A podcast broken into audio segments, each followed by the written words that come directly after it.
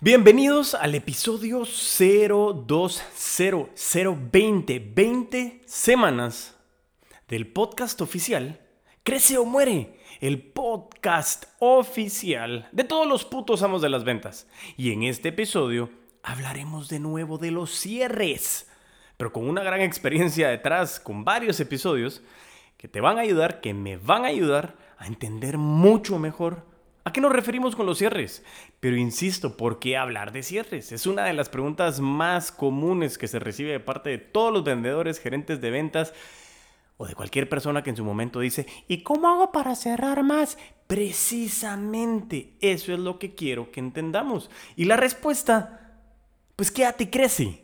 Hola a todos y todas, bienvenidos a Crece o Muere, el espacio que se ha dedicado a recopilar experiencias, errores, conocimientos y situaciones reales de un apasionado vendedor. Y como dice William Burroughs, cuando uno deja de crecer, empieza a morir. Mi nombre es Diego Enríquez Beltranena y me considero un puto amo de las ventas.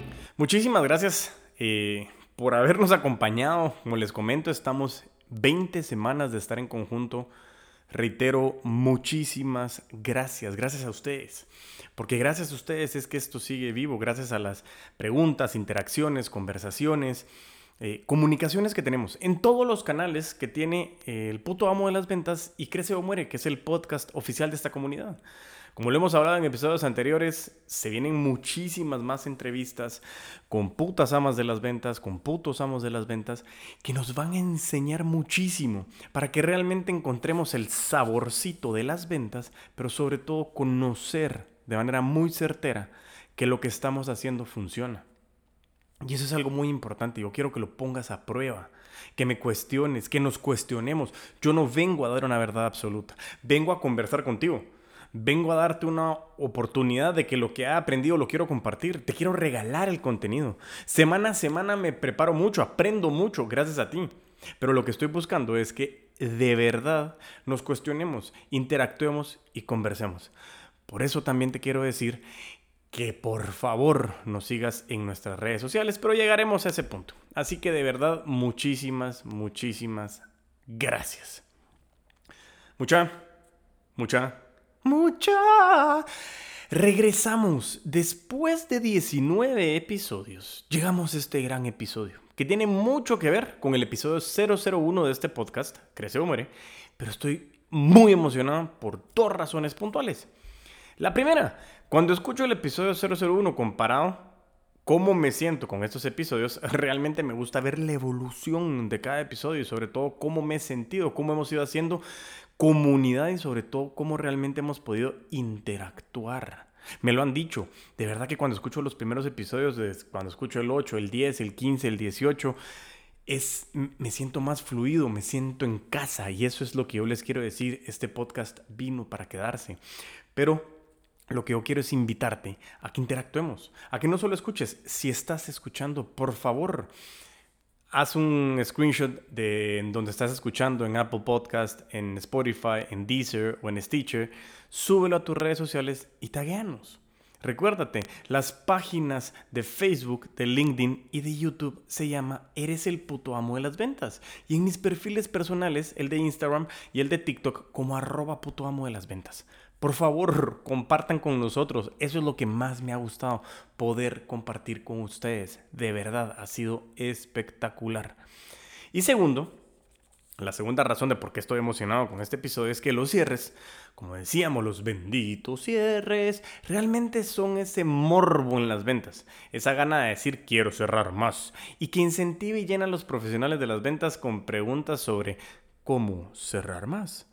Y más aún cuando las cosas no van tan bien que digamos, que es cuando empiezan a cuestionarse qué más podemos hacer. Y es cuando les digo que el proceso tiene un hilo conductor. Desde que empezamos a prospectar hasta que volvemos a prospectar, porque es un círculo virtuoso, es un ciclo revolvente. ¿Y por qué lo digo así? Ya que en la fase de postventa prospectamos y empezamos de nuevo, cíclicamente. Si paramos un momento, matamos la inercia del proceso y debemos de empezar de nuevo. ¿Te recuerdas que hablábamos de la regla de los 30 días que nos decía Jeb Blunt? Eso precisamente es lo que tienes que estar haciendo. Nosotros tenemos que estar constantemente cerrando, constantemente prospectando, constantemente reclutando, constantemente puliendo nuestras técnicas. No podemos dejar de crecer. Y ese es el fin principal de las ventas. Alguien me decía, es que te vas a acabar los temas.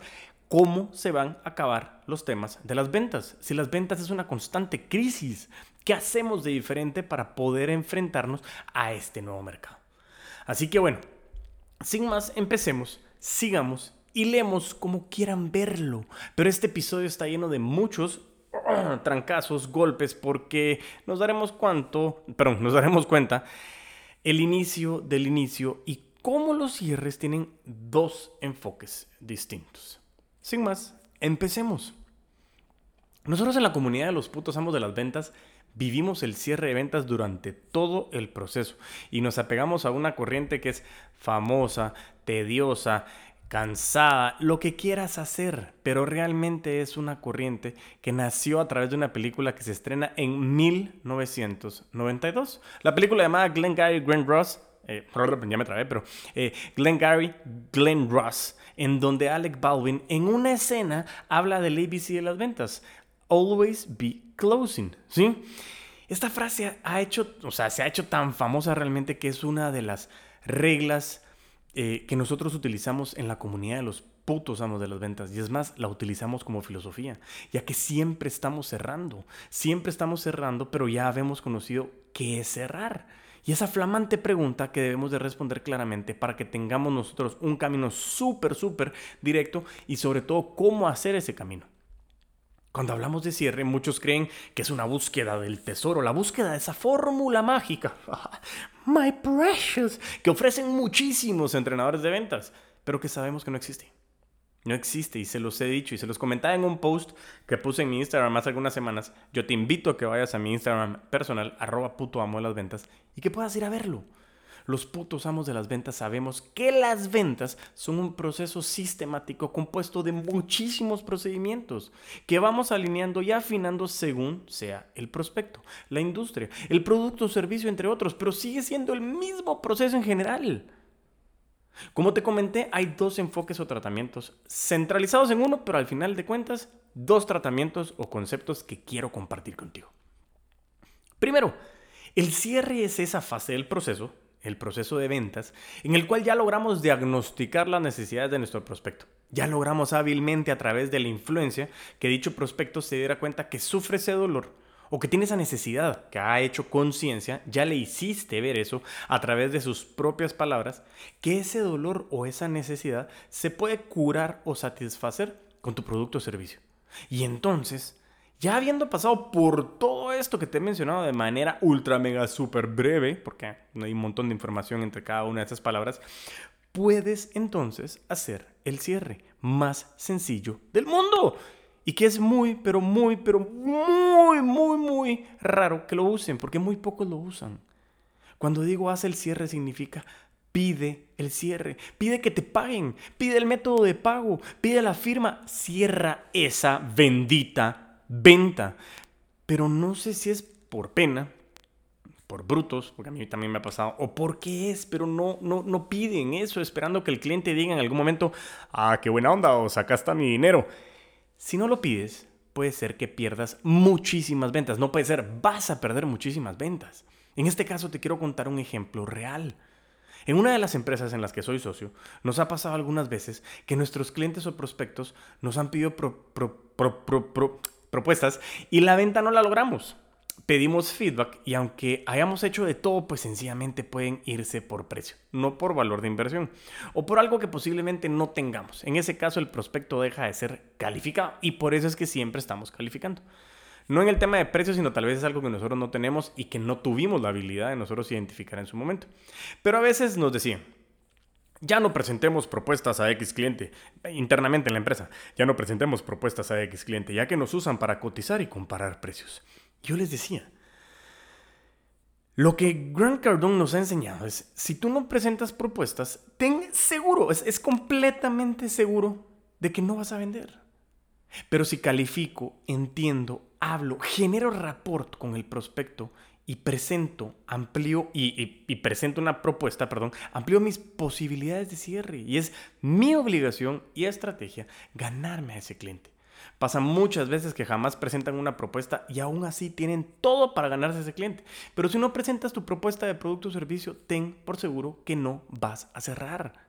Y ha pasado muchas veces cuando le damos seguimiento a los vendedores y no se logró cerrar la venta. Viene el gerente de ventas y dice, ah, ¿qué pasó, Diego? ¿Por qué no cerraste la venta? Y viene el gerente de ventas, que son pocos los que lo hacen, y eso también lo menciona Grant Cardone, eh, viene el gerente y llama al cliente, o al prospecto, y le dice, mira, ¿qué pasó? ¿Llegó Diego contigo? Sí, buenísimo. Mira, y eh, Diego te presentó nuestros productos, pues fíjate que no tanto. ¿Te hizo una propuesta? Mm, no, la verdad que no. Y entonces en ese momento el gerente de ventas dice, mm, uy, sí, le voy a jalar las orejas a Diego. Bueno, muchas gracias. Y cuelgan. Ahí hay dos cosas. Uno, está haciendo lo correcto porque está pidiendo información. Y eso nos da la perspectiva de que la cultura no está presentando propuestas. Pero segundo, el gerente de ventas no está solo para jalar orejas. Involúcrate.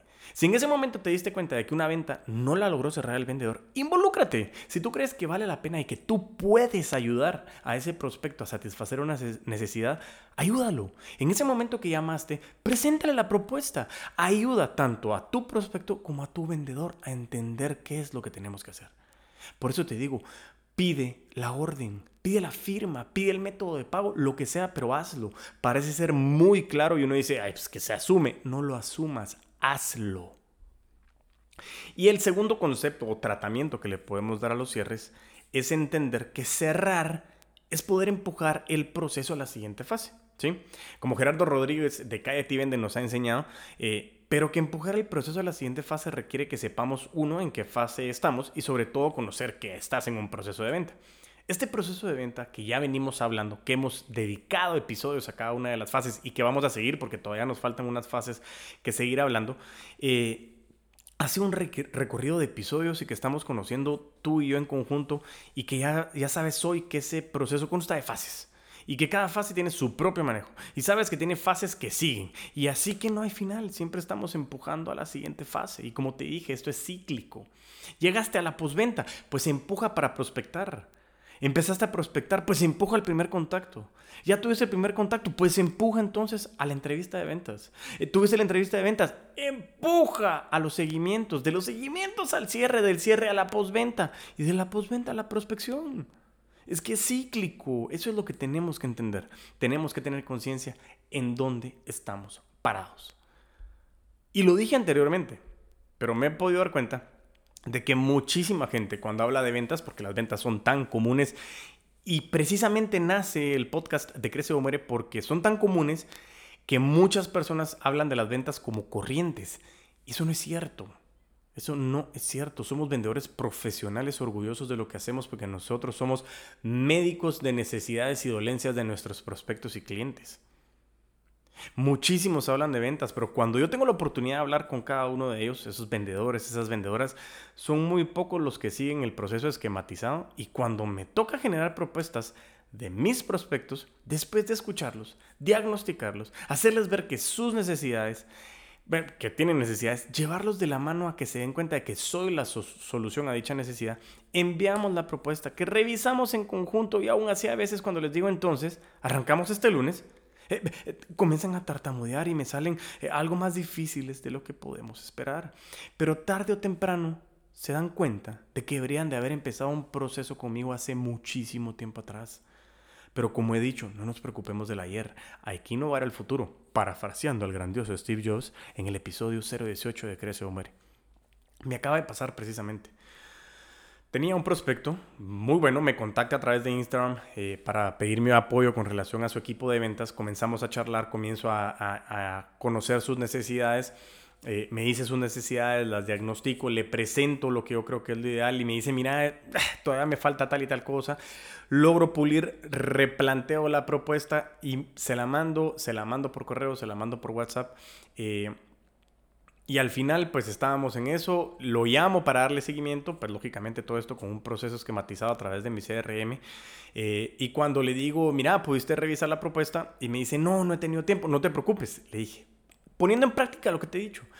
Te la mandé por WhatsApp, ah, déjame revisar. Revisa y posiblemente había borrado el chat o no, no sé qué había pasado. Le dije, no te preocupes, te la vuelvo a enviar, revisémosla en conjunto. Comenzamos a revisarla en conjunto, saldamos dudas y me dice, mira, empecemos. ¿Por qué? Porque muchos me venden lo que no profetizan, o mejor dicho, venden lo que no practican. Y vos me estás dando seguimiento, me dijiste de una vez con técnicas, revisemos la propuesta, yo quiero que mi gente sea como vos. Yo le dije, no van a ser como yo, van a ser ellos mismos con un proceso esquematizado. Por eso yo te digo, de verdad, tenemos que ser conscientes de dónde estamos, qué estamos haciendo y a quién le estamos proponiendo. Yo les prometo que muchísimas veces el cliente que llegó a comprar, él se levantó o ella se levantó y dijo, yo voy a ir a comprar. Y es muchísimo más difícil que ese vendedor pueda llegar a perder la venta, ¿sí? ¿Por qué? Porque el cliente se levantó decidido y quería comprar, no le importaba si estaba Diego, Carlos, Luis, Lucía, Susana, quien sea estaba enfrente, iba a comprar. Cierra la venta, y, cierra la venta entre comillas, porque lógicamente el cliente se levantó, celebra, y cuando termina nunca se cuestionan qué pasó. Sencillamente llegaron, el cliente compró y buenísimo. Y por eso digo, cuando las cosas van bien, nadie se cuestiona. Cuando las cosas van mal, comienzas a, cuestionarte.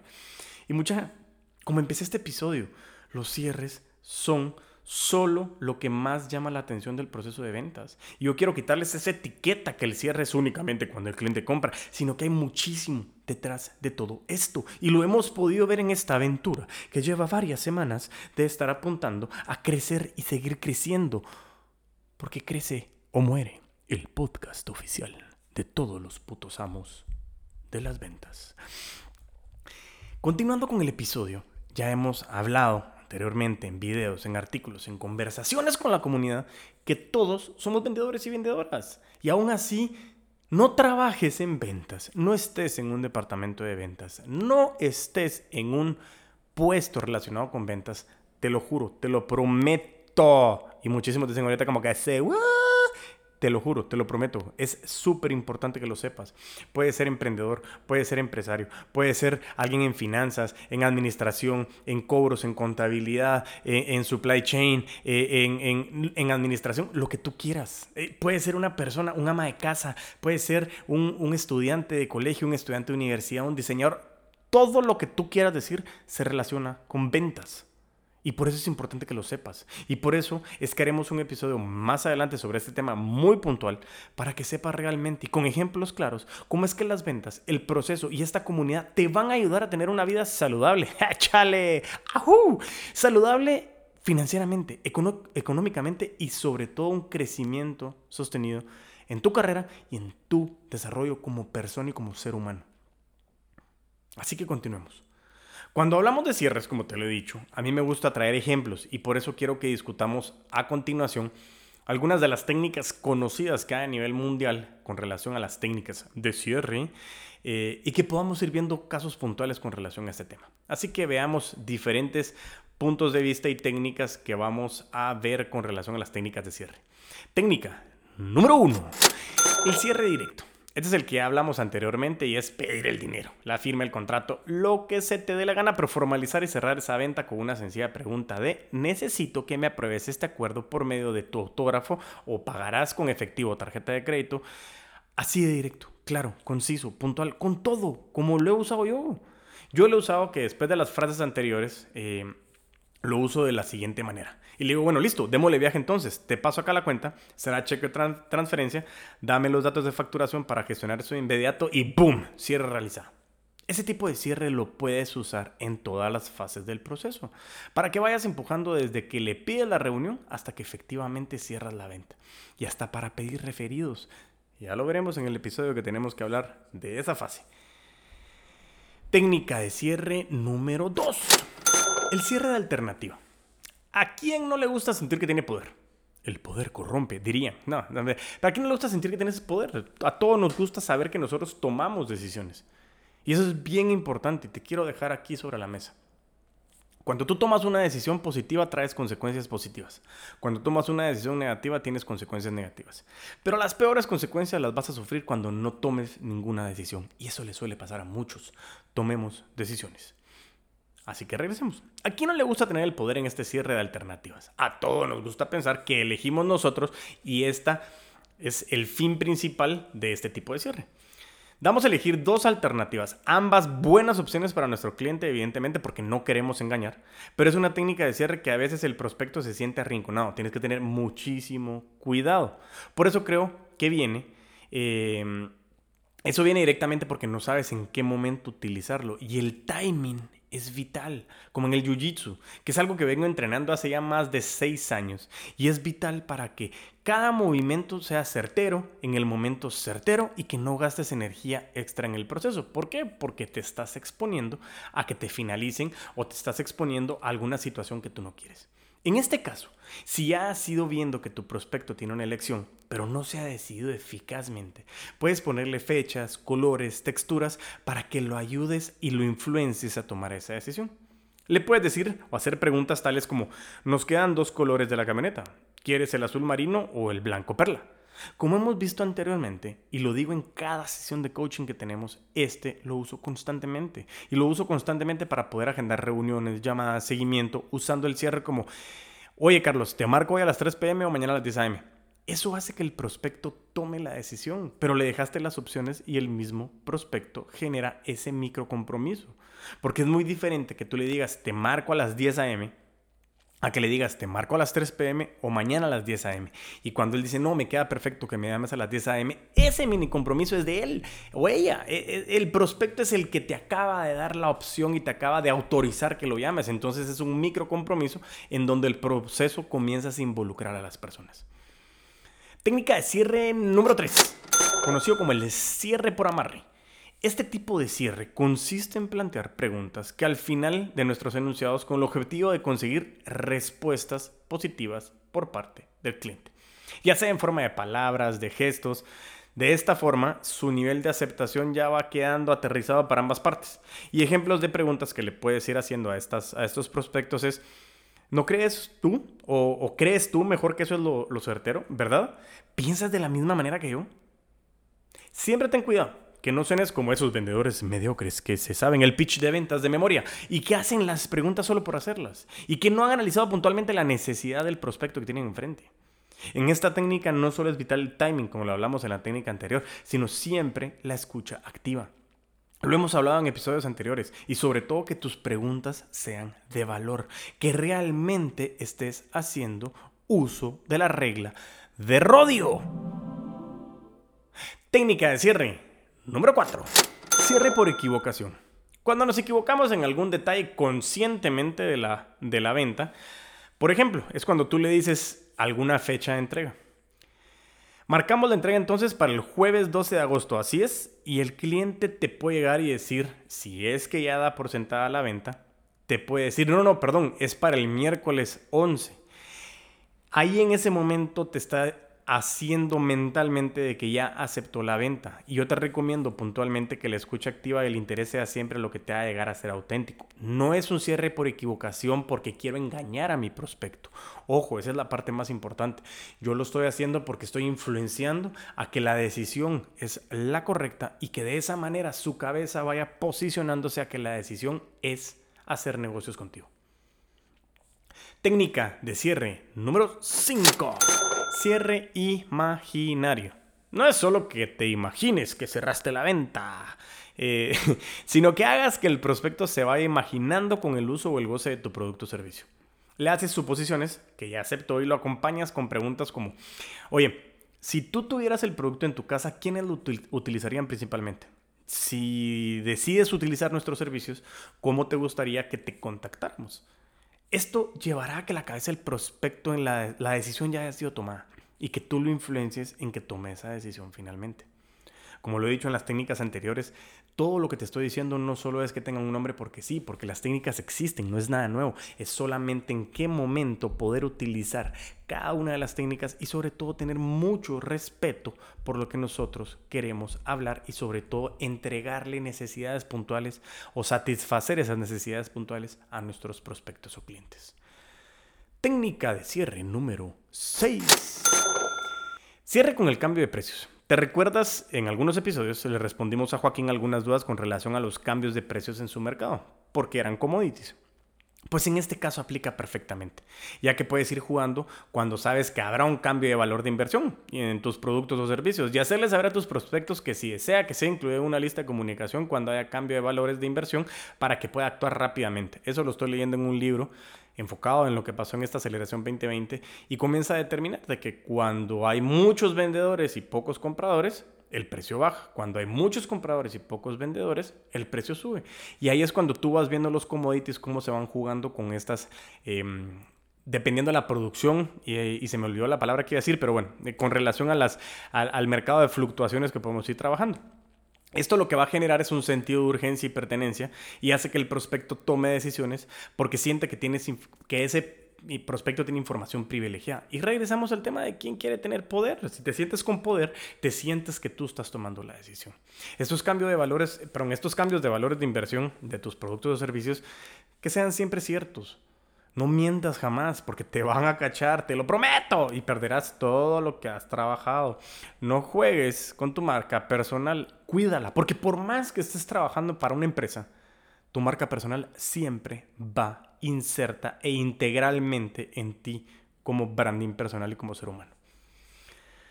Técnica de cierre número 7.